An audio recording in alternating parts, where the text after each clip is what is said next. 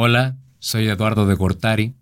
Los poemas que escucharán a continuación pertenecen a mi libro La radio en el pecho, que publicó con Aculta en el 2010, y a otro libro, aún inédito, que se llama Código Konami, y que una selección ganó el concurso de punto de partida en la categoría de poesía en el 2013. Espero los disfruten y espero que disfruten la relación que hay entre los videojuegos, la música de rock y, en particular, la poesía.